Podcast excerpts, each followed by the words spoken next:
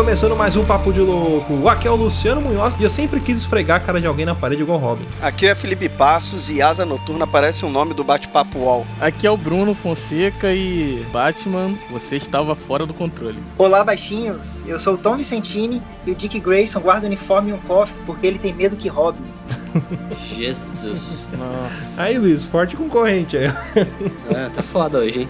Fala pessoal, aqui é o Luiz Hunziker e tem uma cena pós-créditos do, do Titãs em que o Robin come a tia do Batman. Muito bem, senhoras e senhores, olha aí, hoje nós vamos bater um papo sobre esta série da Netflix que, no meu ponto de vista, causou um pouco de, não digo polêmica, mas sei lá, é uma série que choca, né? Vamos falar hoje sobre Titãs, mas antes, vamos para os nossos e-mails.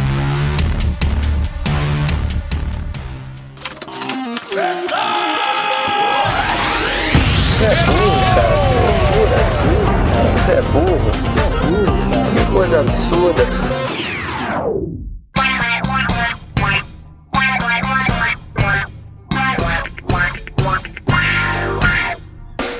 Para acompanhar a gente nas redes sociais, basta procurar por Papo de Louco no Facebook no Twitter ou no Instagram. E para ajudar o Papo de Louco a crescer ainda mais, é muito fácil. Basta você compartilhar os episódios com seus amigos em suas redes sociais. Assim, você estará ajudando na campanha do Ololô do Papo de Louco, colaborando ainda mais para aumentar o alcance da nossa audiência. E eu não posso deixar de falar das avaliações lá na iTunes Store.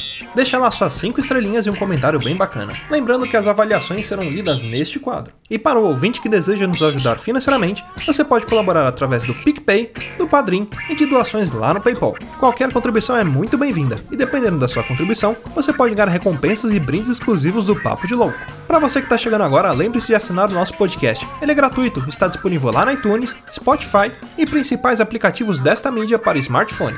Além do podcast, para você que quiser conhecer o nosso conteúdo na íntegra e a nossa loja, entra lá no nosso site. Tá esperando o quê, rapaz? Acesse lá, é papodelouco.com.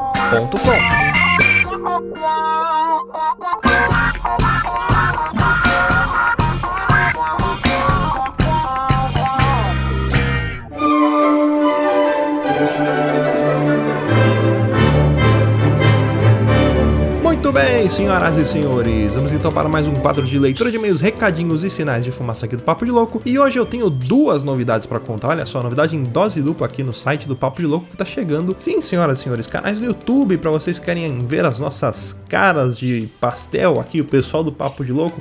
Tem o canal do N Magazine, para você que não conhece, é o canal do YouTube lá do Luiz Hunziker, que ele fala sobre animes, mangás e coisas de otaku. E também tem um canal novo aí, criado por mim, pelo Tom Vicentini, que é o Conspiração Nerd, que nós falamos a respeito de conteúdos de conspiração e cultura pop. Olha aí que bacana. Então já aproveita, assina lá, são canais novos aí. O canal da conspiração a gente criou essa semana, então aproveita para ajudar a gente a alcançar os primeiros 100 inscritos aí, que tá muito perto, a gente já consegue mudar a URL e ir conquistando alguns passos no YouTube. Não esquece também de assinar o canal do Luiz Hunziker lá, para você que curte animes, curte mangá, que o conteúdo é excelente, ele faz um, um, conteúdo muito bem pesquisado aí. Além disso, lá no nosso site, não esqueça das nossas camisetas, você que sempre quis ter uma camiseta de garbo e elegância do Papo de Louco, é só procurar lá, que tem camisetas por preços promocionais de R$ 49,90. Olha que beleza! Agora sim, vamos para os nossos e-mails, e olha só que legal, antes dos e-mails, né, nós temos aquelas leituras de avaliações lá na iTunes Store e tivemos duas avaliações recentemente. Um do JV Fontinelli que ele escreve assim: o melhor de todos os podcasts que ouço. Eu espero que não seja o único podcast que você ouça. e o outro que avaliou a gente lá foi o Yukio André. Olha aí maior hospício da podosfera, muito bom. Das teorias da conspiração bizarra ou fatos, porque ali tudo é sério, ao DJ Lucy Nelson, o Papo de Louco é um dos melhores podcasts de humor que tem hoje. Parabéns pelo trabalho, tô viciado maratonando os episódios antigos e não consigo parar de ouvir. Galera, muito obrigado pelas avaliações e olha só, agora vamos para a leitura dos e-mails e quem escreveu pra gente foi o João Vitor Fontinelli, muito provável seja o JV Fontinelli que escreveu lá na iTunes Story. Eu gosto de ouvintes assim, que participam, que escrevem, que avaliam, você mora no nosso coração. Muito obrigado.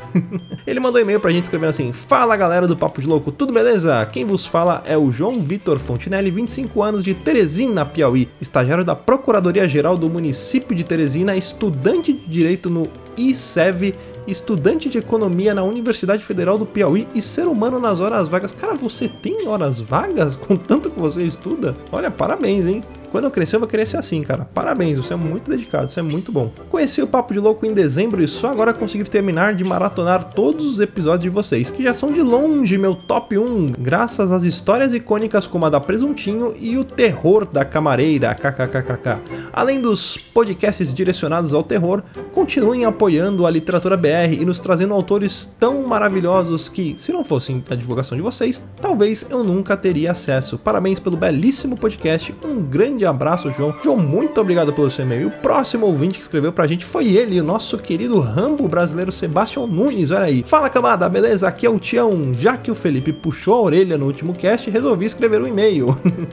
Esse é somente para agradecer pelas indicações que vocês nos trazem. Conheci aqui e comecei a ouvir a galera do HAL no episódio 87, inclusive já maratonei todos, olha aí que beleza. O Chorume já tinha ouvido falar no podcast Estalagem Nerd, mas ainda não tinha escutado nenhum cast até conhecer o Zop no programa A Seleção dos Brasileiros, o episódio número 77. Achei a participação dele tão boa que assinei o feed deles. O episódio 105, Desenhos e Baixarias, sensacional. Os vídeos do canal do Leonardo são excelentes. E por último, o Papo Furado. O cast foi um dos mais engraçados e já vai para o meu player. Enfim, espero que do lado de lá ouvintes possam ter vindo para cá conhecer o trabalho de vocês também. Trabalho esse que tanto admiramos. Abraço a todos. Ô, Tião, muito obrigado, cara. Esses quadros que a gente faz, por exemplo, tipo Desgraxou, algumas entrevistas, eles dão um retorno muito legal pra gente de novos ouvintes que chegam, né? Então é muito bacana ter essa receptividade, né?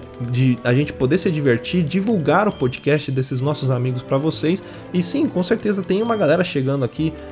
que são muito bem-vindos, vocês ouvintes novos que vieram graças aos nossos outros amigos podcasters aí. Então, muito obrigado, gente, pelos e-mails. E para vocês aí que quiserem contribuir aqui, ajudar a gente, não esqueça lá do Padrinho ou do PicPay. Você tem contribuições a partir de um real e qualquer contribuição é muito bem-vinda para ajudar a gente. Mas, se você não puder contribuir financeiramente, não esqueça de fazer o ololô do Papo de Louco, você apresentar o podcast para os seus amigos. Antes de ir para o cast, eu quero agradecer muito aos nossos padrinhos. Então fica aqui um muito obrigado ao Gustavo Leitão, Yuri de Paula, Pensador Louco, Joênio Garcia, Cleiton Medeiros, Vitor Campoy, Josivan Pereira, Lucas Padilha, Norberto Machado Neto, Sebastião Nunes, Brendo Marinho, Diego Silva, Juan de Oliveira, Renan Budziak e Deberson Nascimento. Galera, vocês são demais. Graças a vocês essa bagaça está indo de vento em popa, então muito obrigado. Agora chega de enrolação, chega de bate-papo e vamos pro cast, pau na máquina, Wood in the Machine, é nós que voa bruxão, topzera da Bahia. Fui!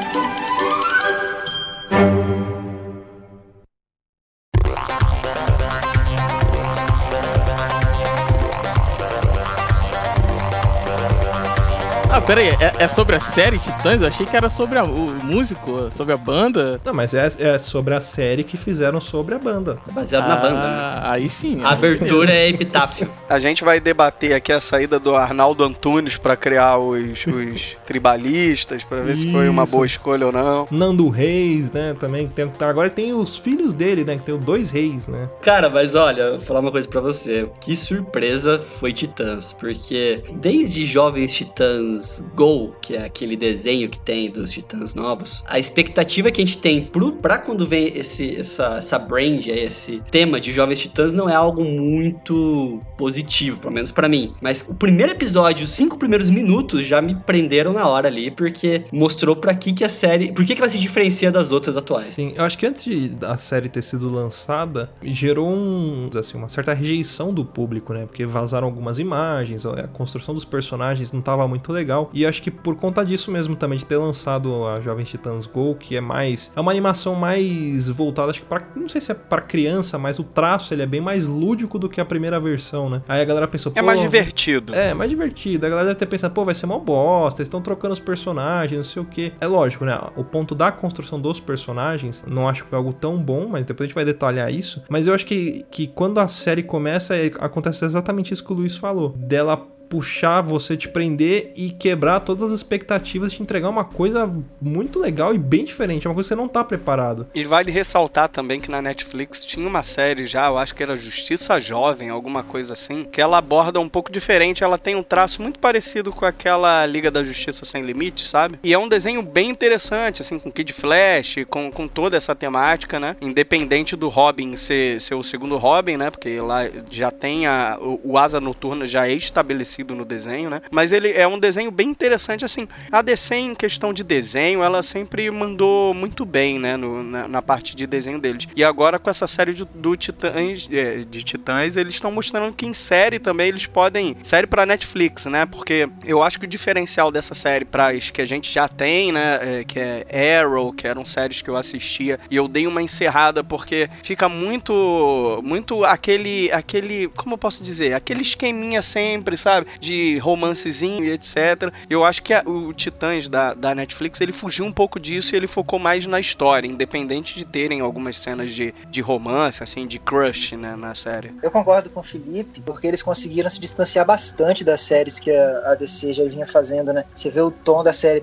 pelo fato dela ser um pouco mais adulto, ela conseguiu trazer um pouco mais de veracidade com os quadrinhos. Então o universo do, dos Titãs é muito mais parecido, é muito mais parecido do que o universo do Flash, do Arrow, da Supergirl, que já tinha as séries.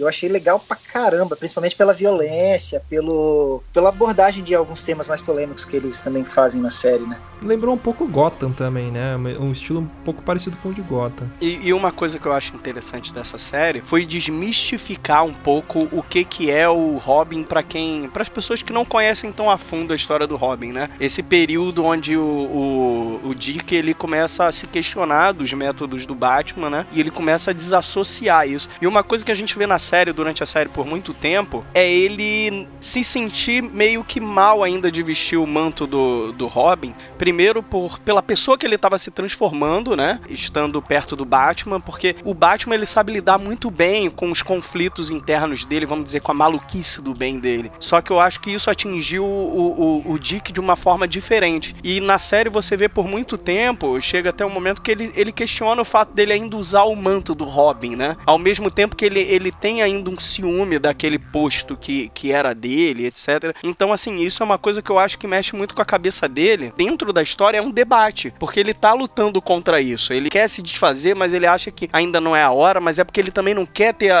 a, a imagem dele, entre aspas, né? Porque ninguém sabe que é ele, mas ele mesmo não quer ter a imagem dele associada ao Robin, ao Batman, né? Eu acho que essa série, ela na verdade é uma. Não sei se é um prequel que se fala, né? Ela é uma antecessora de uma série futura que vem que vai trazer o Asa Noturna, ou talvez até na própria série do, do Titãs, que vai trazer o Asa Noturna. E isso que o Felipe falou é bem interessante porque é uma construção, eu enxergo o Robin como isso, como a construção do Asa Noturna. Porque Exato. quem não acompanha, sei lá, os quadrinhos, não caça aqueles, aqueles desenhos que são bem restritos, que às vezes não tem nem dublagem, que é só legendado, e aí não entende como que o Robin se transforma num asa noturna, é complicado de entender isso, porque você vê o Robin aquele escudeiro lá, aquele ajudante meio meia boca ali, o cara até que ele é meio bonzinho, mas, mas ele é meio bobão. E como é que esse personagem que é meio bobão se transforma num asa noturna, né? Qual é o ponto de virada, né? é, né? Qual é o ponto de virada? Tá trazendo esse ponto de virada que vai explicar isso, vai fazer a, a liga entre uma parte e a outra, né? Não, meio que o Dick viu viu que tava grandinho demais, né? Pra usar aquela, aquele uniformezinho, né? Mas o, o Robin, na, na série, ele fica todo esse drama, não quero, não quero, mas usa cartão de crédito do Batman, carrinho do Batman, notebook do Batman,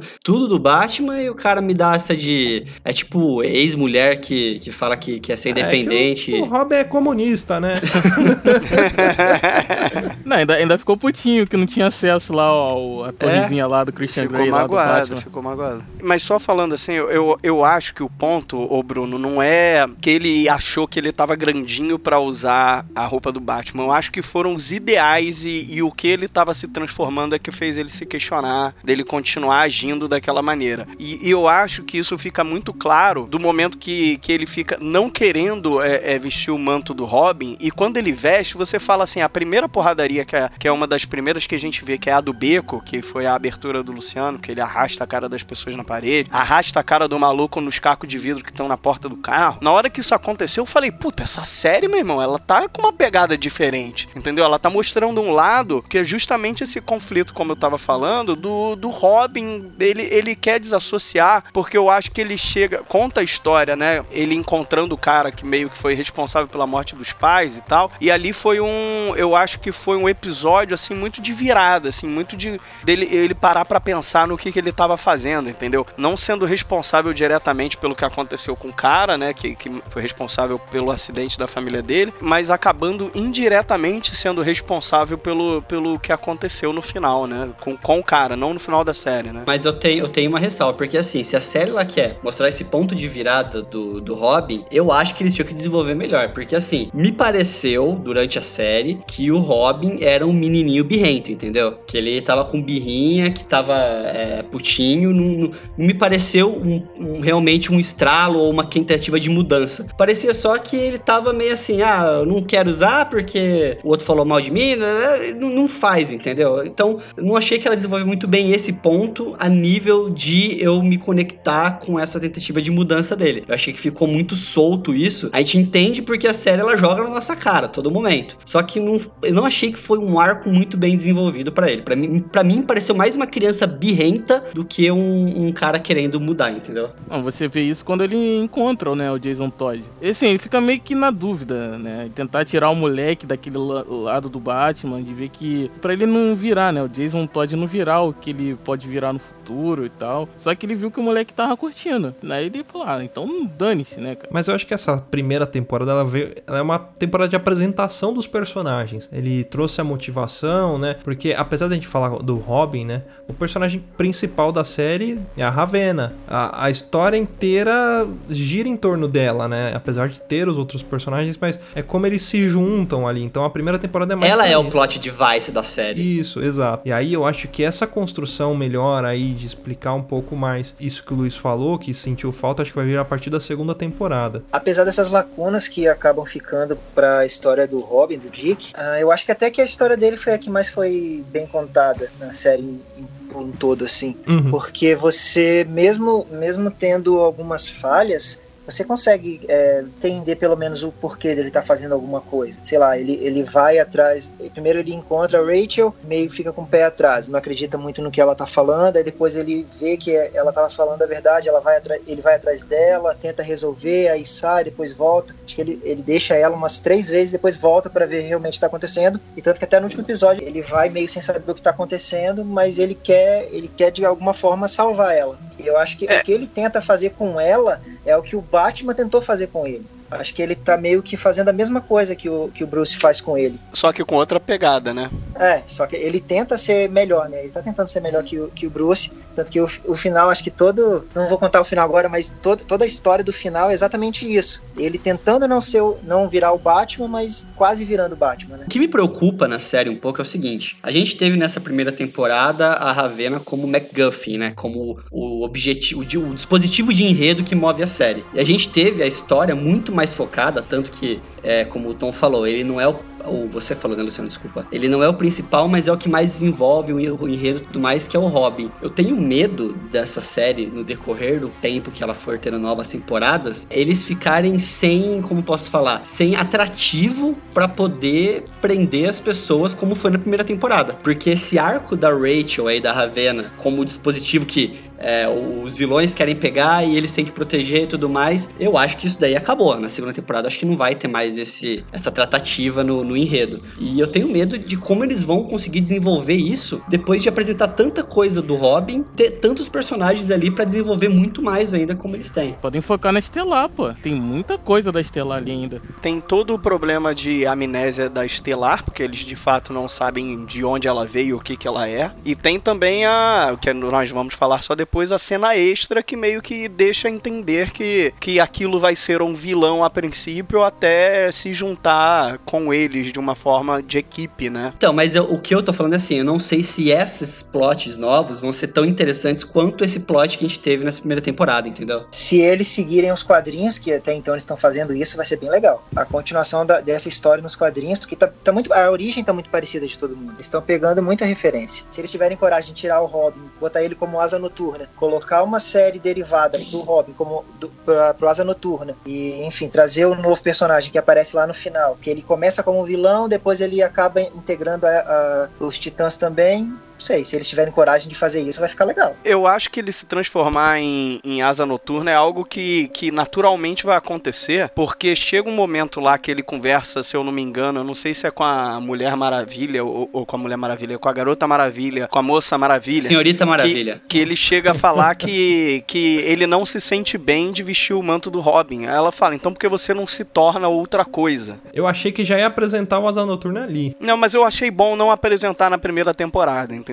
Senão eu acho que ia ficar muito corrido e é algo que eu acho que pode ser trabalhado melhor no- numa segunda temporada, entendeu? Ele, ele, ele começando a. Porque o que, que aconteceu? Quando aparece o outro Robin, Jason Todd, né? é, quando aparece o Jason Todd, ele vê que ele não pode continuar da- seguindo aquele ritmo, entendeu? Não- ele não é mais o Robin. Eu acho que ele se sente assim, eu não sou mais o Robin. E o Jason De Todd é o fato, Robin entendeu? que morre, né? Será que eles vão matar ele também? Fizeram uma votação, cara. É, então, aí o, o Jason Todd morreu, não foi isso? Que por conta da votação que fizeram, ele morreu. Será que eles vão fazer isso na, na série? Ele, tipo, ele vai morrer porque morreu nos quadrinhos também? Faz parte da história dele? É, Robin tem acho que uns quatro caras, né? Seis. Seis, Eu né? achei ele tão irritante na série quanto ele foi nos quadrinhos. É, Ele é um garoto muito. que tu vê que ele tá na pegada meio errada do motivo de ser o Robin, né? O Dick, ele, todo momento, ele, ele, ele fala isso pra ele, né? Não é assim, cara. No- Tá na drena. ele é prepotente, né? Não, e ele matou ali, mano. Que eu falei, caraca, velho. Pô, tava descontroladão, cara. Eu Falei, pô, é- é- virou Punisher.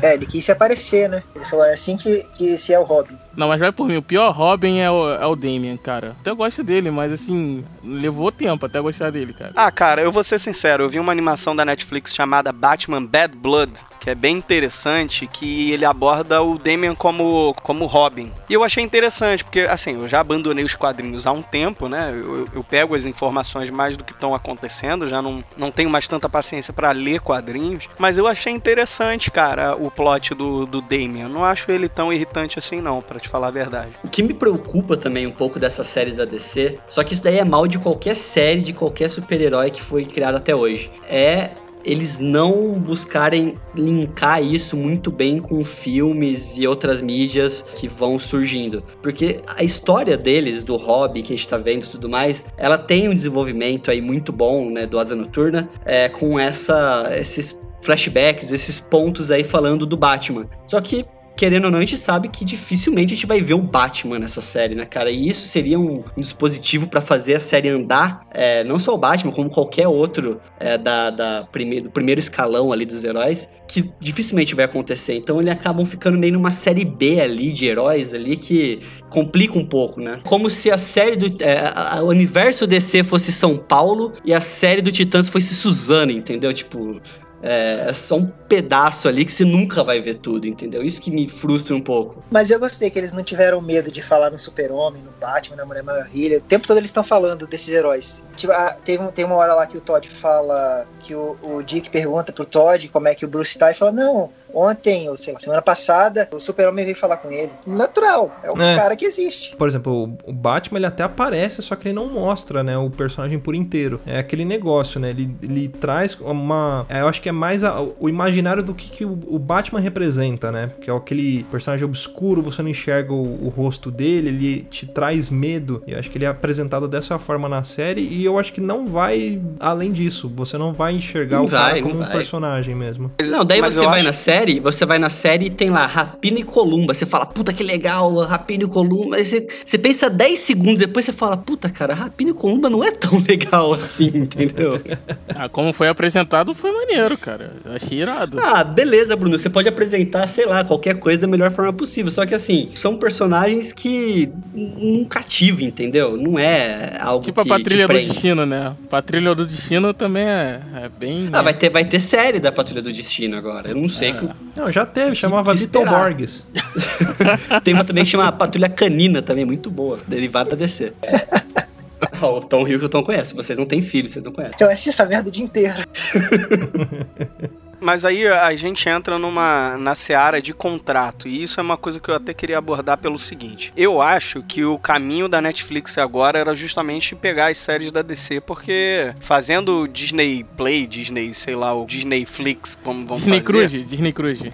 É, já, já ficou claro que, que as séries da Netflix relacionadas à Marvel tiveram seu fim e ponto final. Então eu acho que, que pegar essas séries da DC. Mas isso é uma coisa que eu sinto falta. Eu sinto muita falta da, in- da interação da série com, com, com a mídia de filme, sabe? Não vai ter, Isso- cara. Não vai ter. A DC já falou que não vai fazer isso. Não, eu sei, mas é, mas é o que eu tô falando que eu sinto falta disso, porque olha só. tipo de filmes da DC, eles não vão querer fazer isso. Cara, é Não, bem eu capaz sei. deles rebutarem. Olha só, eles vão rebutar o universo da DC nos cinemas pra provavelmente pensarem nisso no futuro, cara. É E bem colocar o Robert Pattinson de Batman, hein? Mas vai rebutar geral? Vai abandonar o Aquaman? Vai abandonar a Mulher Maravilha? Eu não sei se vai rebutar totalmente, entendeu? Porque eu não sei se eles vão pegar um filme que acabou de bater um bilhão de dólares e vão Jogar simplesmente fora, falar, ah, não, vamos jogar fora, Não, os que entendeu? Porque- funcionaram continua. Agora o que.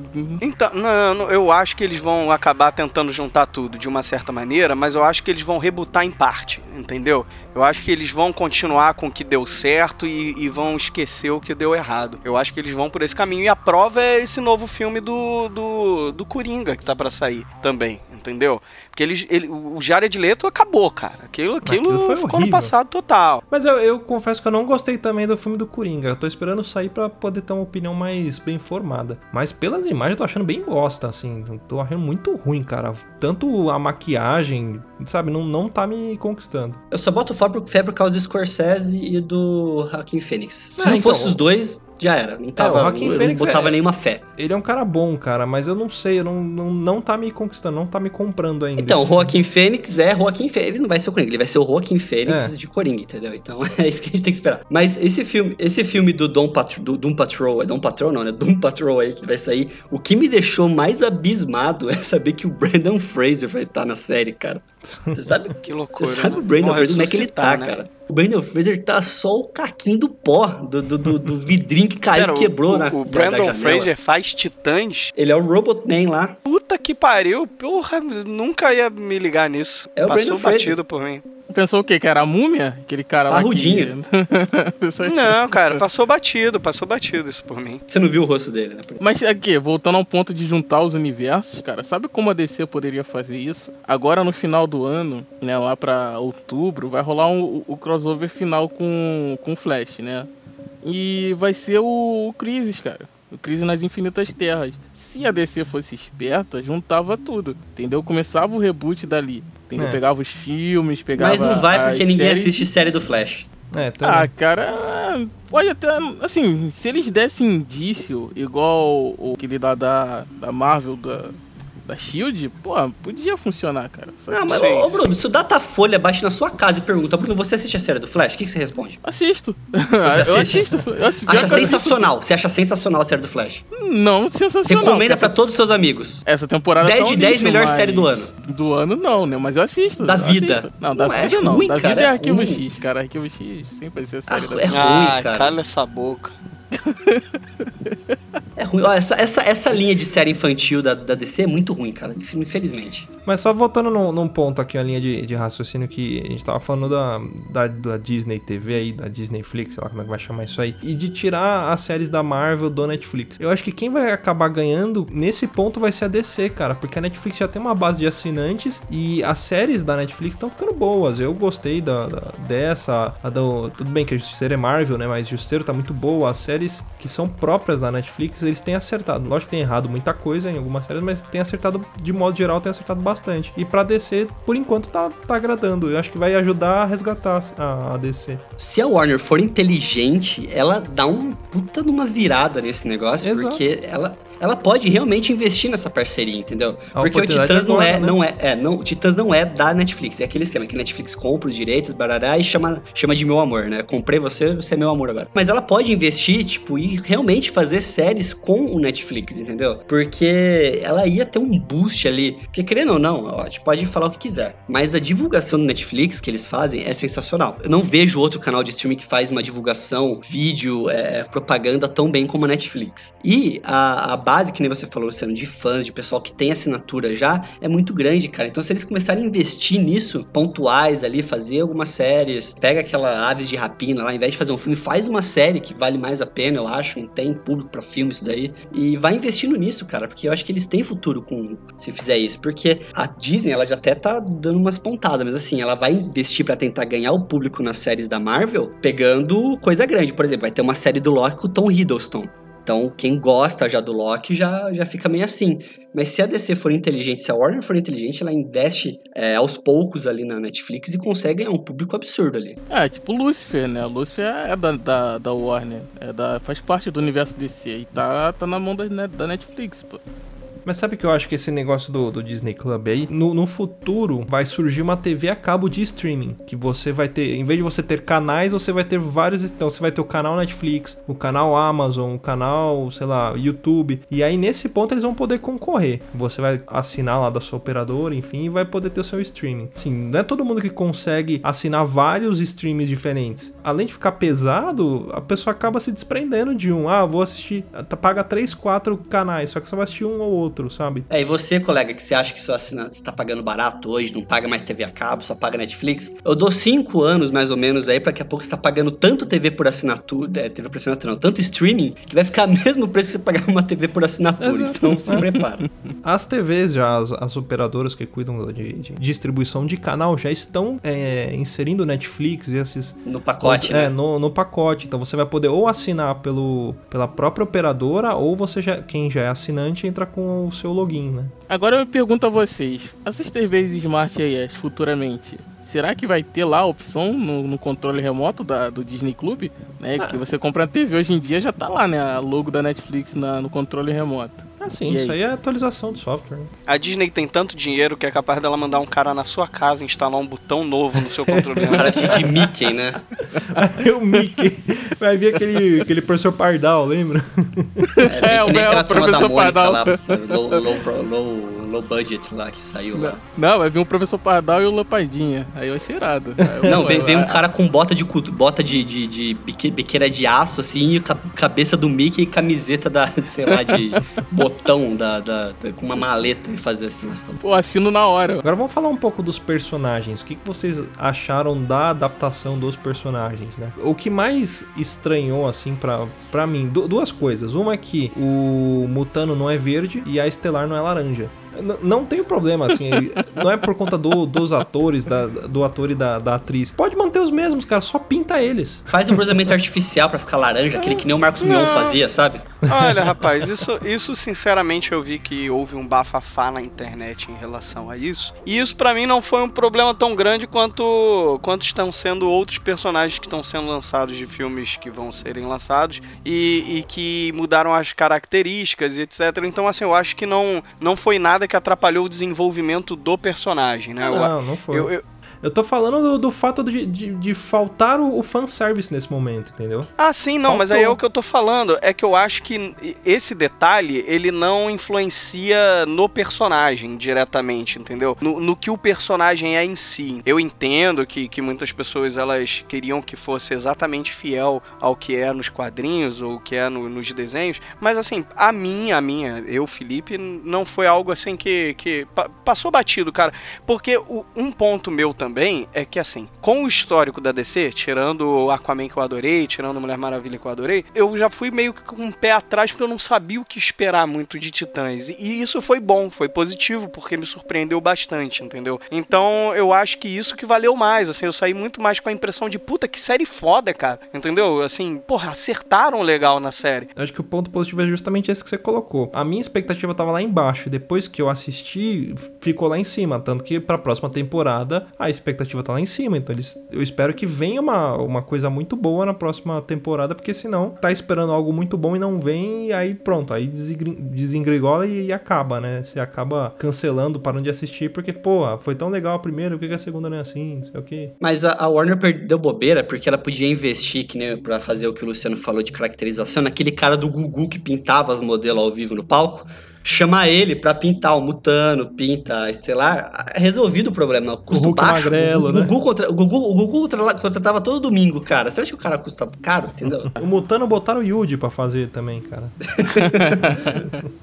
ah, mas a Estelar ficou parecida, cara, com a, com a Estelar antiga dos quadrinhos.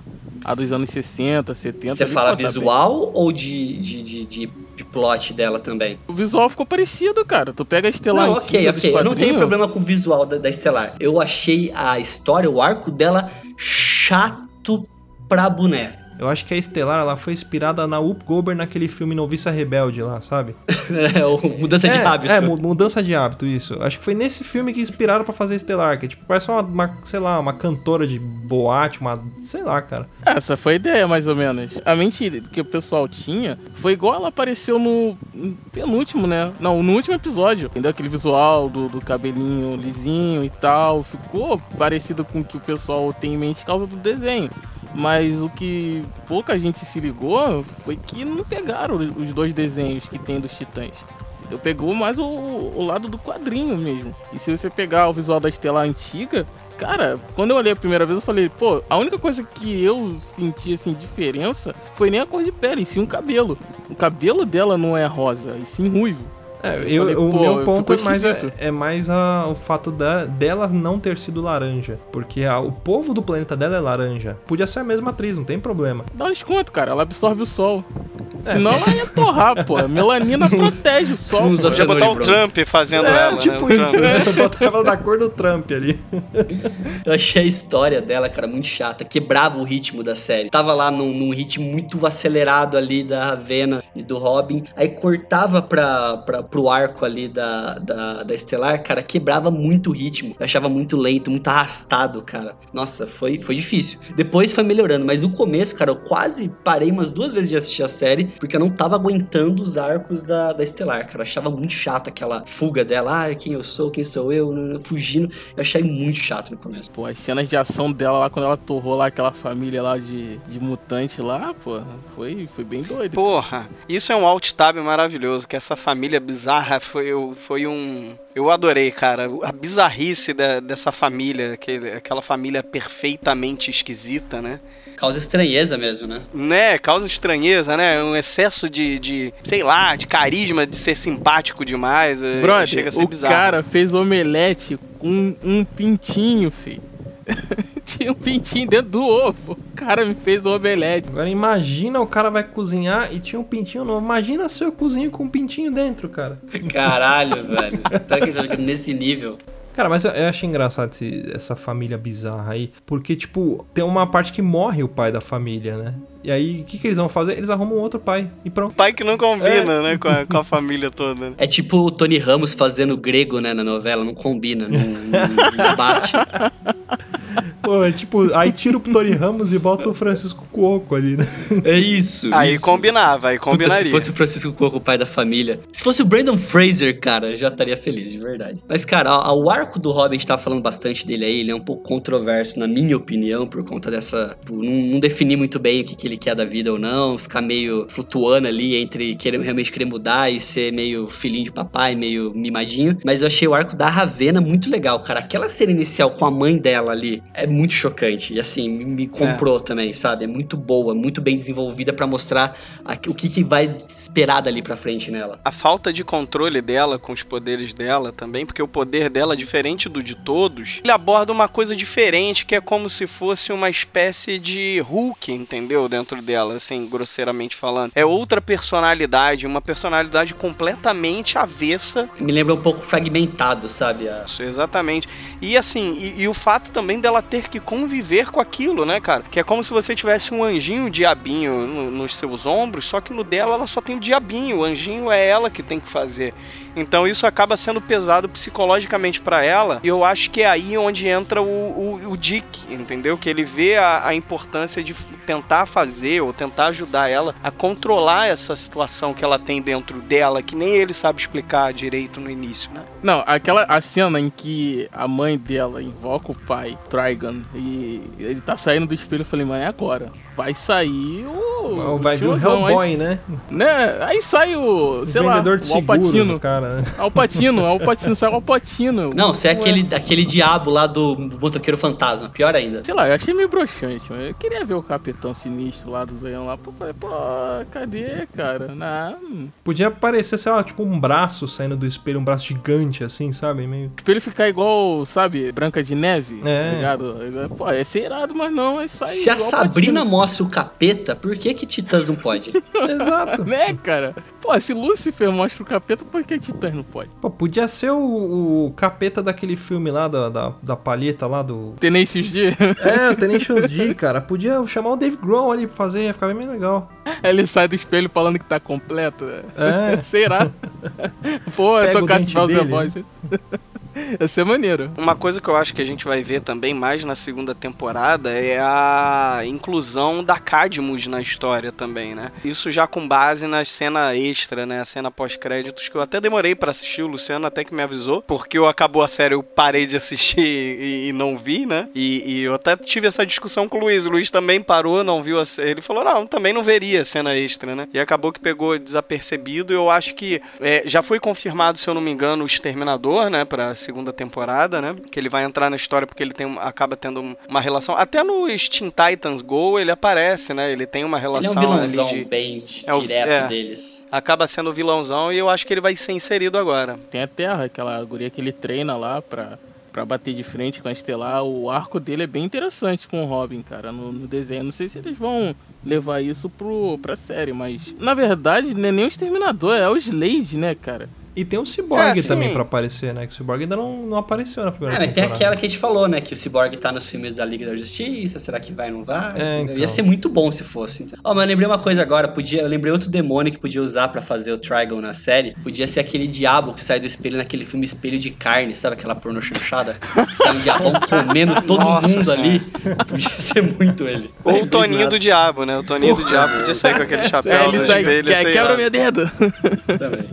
Quebra meu dedo. Mas, ó, uma coisa que, que eu achei muito, muito interessante na, na série é esse conceito aí que ficou famoso agora no cinema, né? O pessoal usando muito, que é de formação de equipe, um jeito que eles usam pra formar a equipe que fica muito mais orgânico, na minha opinião, né? O Esquadrão Suicida, o Guardiões da Galáxia, ele fez esse mesmo tipo de formação, que é meio na espontaneidade, no, no acaso, assim, também, né? Que eu acho que funciona muito melhor do que um negocinho muito é, roteirizado, que nem o Esquadrão Suicida, que é muito roteirizado ali o jeito que eles se unem, né? Eu acho que o jeito É. que acontece no Titãs é muito mais verossímil e Fluido, muito mais fluido, interessante. E assim, baseado no, nos Teen Titans, a gente tem. Quer dizer, até esses jovens titãs que eu falei, ainda tem outros personagens que podem entrar, como o Aqualad, né? Que acaba sendo personagem meio que representante da parte do Aquaman também, mas a gente não sabe até onde eles vão entrar na história. Mas, mas eu acho que o feed, eu acho que o feedback dessa primeira temporada ele foi tão bom que eu acho que na segunda eles vão arriscar mais um pouco e se tiver uma terceira eles vão um pouco mais além. Então assim, eu acho que por ser a Netflix, eles têm um pouco mais de liberdade pra fazer isso, entendeu? Então, mas aí que tá o problema, porque o Titans é da Warner, a produção, tudo é da Warner. Então esse é o medo.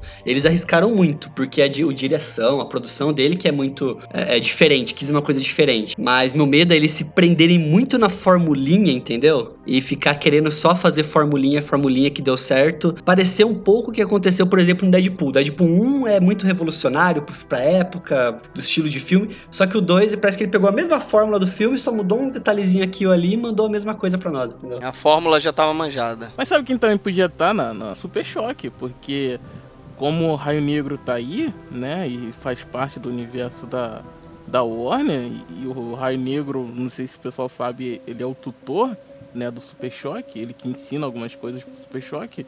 É bem que eles podiam já introduzir o Super Choque. Eu acho que o Super Choque merecia até uma série pra ele, cara. Eu faria uma série pro Super Choque e colocaria ele como um, um participante na, na- no Titãs. Eu acho que ele mereceria uma série Jaden. Smith de Super Choque. É porque o desenho era muito bom, a animação É, do então. Super Choque era muito boa, né? Eu acho que seria o melhor caminho mesmo isso, assim, você fixar uma série pro Super Choque e, e aproveitar e até fazer é, é, o que não deu certo em, é, é, é, nas séries da Marvel na Netflix, tentar fazer dar certo nas séries da DC, né? Mas podia ter, ter uma série live action dos Super Amigos, tipo um sitcom, sabe?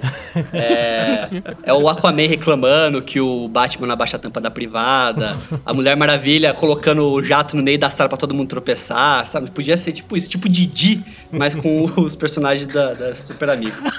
tipo aí o Mussum de fantasma, né? É. É, tipo isso. É. Aí eu quero ver alguém reclamar, pô, não tá parecido, ó, o fantasma é preto. Preto, pô, fala sério. É, quero ver alguém reclamar. Uma, uma coisa que eu reparei também é que o Batman ele é muito colocado como vilão nessa série, né? Porque como a gente tá vendo o ponto de vista do Dick, a gente tá vendo só como, como o Batman transformou ele num soldado, né? E entre um parênteses E- aqui, o ponto de vista do Dick é bem caído, hein? É, não sei, cara. Foi uma eu piada, sei, cara. Foi uma piada. Ah, tá, entendi. Eu pensei que você tava indo no, no âmago da parada. Agora, uma coisa, o, o episódio que, que mostra que tudo não se passava de uma ilusão, fica bem claro isso, né? Sabe, o, o Robin casado com filho e Ah, etc. não, sim, alguns sim. anos depois, aquilo fica muito manjado que realmente aquilo não está acontecendo, né? Sim, Porque sim. Porque o último episódio não faz ponte alguma com, a- com, com que aquilo que tá acontecendo, né? Mas eu achei um episódio muito legal, cara, de- desse confronto, entendeu? Do, do que aconteceria se o Batman simplesmente pirasse, se ele perdesse o freio moral dele, se ele perdesse o limite dele, né? Pirado ele é, né? Se ele desse um passo a mais, é só isso. É, se ele perdesse a trava moral dele ali, que, É. que, que mantém ele com o pé no chão, né? Nos programas E- de humor, o Batman é o pânico, sabe? Ele já perdeu a estrela já faz tempo, ele já tá na, na- na loucura. É aquela velha história dos filmes do Batman antigos, entendeu? Que o Coringa é o cara maluco que deu errado e o Batman é o cara que deu certo, entre aspas, né? Que pegou aquela doideira dele e canalizou pra fazer o bem, né? E o Batman só não mata o Coringa porque senão não vai ter mais Batman. Ele precisa do Coringa pro ba- pra ele existir, né? Ah, nessa série ele matou, né? É, Du- duas não matou. vezes, entre aspas. né? Primeiro ele jogou o cara lá de, não, ele não vai fazer isso. Pá, só vê o Coringa esborrachando lá. Assim. Caraca. Só faltou cair e fazer que nem aquele Batman antigo, né? Lembra do Batman de 89? Pô, é que é no maneiro, Batman hein? de 89, quando, quando o Coringa do Jack Nicholson é Tô jogado, ligado, né? Eu imaginei isso E também. ele cai, fica um, um brochezinho, um negocinho no bolso dele que fica fazendo uma risadinha. é meio macabro até, né? É, Eu até imaginei que cara eles dele, poderiam né, colocar. Mas assim, também não mostrou a cara do Coringa, né? É importante ressaltar isso. Claro que não, tá toda retalhada, pô. Não, não, mas eu acho que não foi nesse sentido. Eu acho que foi proposital mesmo pra, por conta dessas discussões todas do que, que é cinema e o que, que é série. Mas eu achei muito interessante o último episódio. Independente dele não ter tanta ligação com a história, ele mostra um pouco da relação do, do, do Dick com o patrão Bruce, né? Que, que você vê que ele ainda tem um sentimento pelo cara. Ele tem um sentimento de, de agradecimento, assim, de uma certa maneira, dele ter acolhido o Dick, né? E ter, ter sido uma família pra ele. O que ele acha que ele errou é que ele, ele sente que ele foi um pouco empurrado pra esse mundo, né? Do, do... Eu, eu acho que ele se questiona pelos reais motivos pelo qual o Batman pegou ele de fato, né? Pra... Eu, eu acho que não é nem só isso. Eu acho que também eles questionam assim: qual que é o motivo do Batman hoje tá combatendo o crime, entendeu? Porque o motivo inicial do Batman combater o crime é meio que uma tentativa de vingança. Só que será que essa vingança alimentou ele de uma forma que já virou meio que, um, vamos falar assim, um, entre aspas, um prazer pra ele tá fazendo isso, Virou, um- entendeu? virou um Robin pra ele, né? Nossa.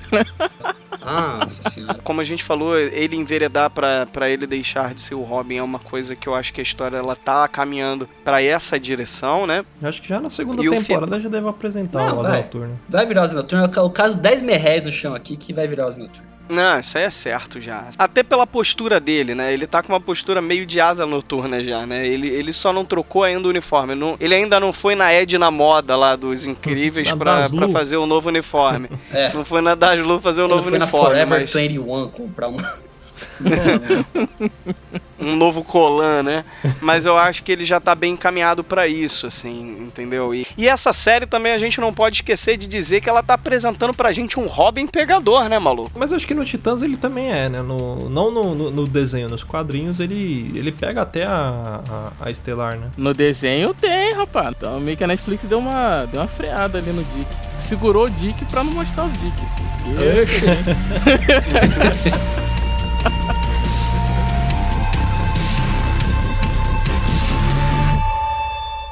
Quer ouvir mais? Acesse papodelouco.com ou assine o nosso podcast.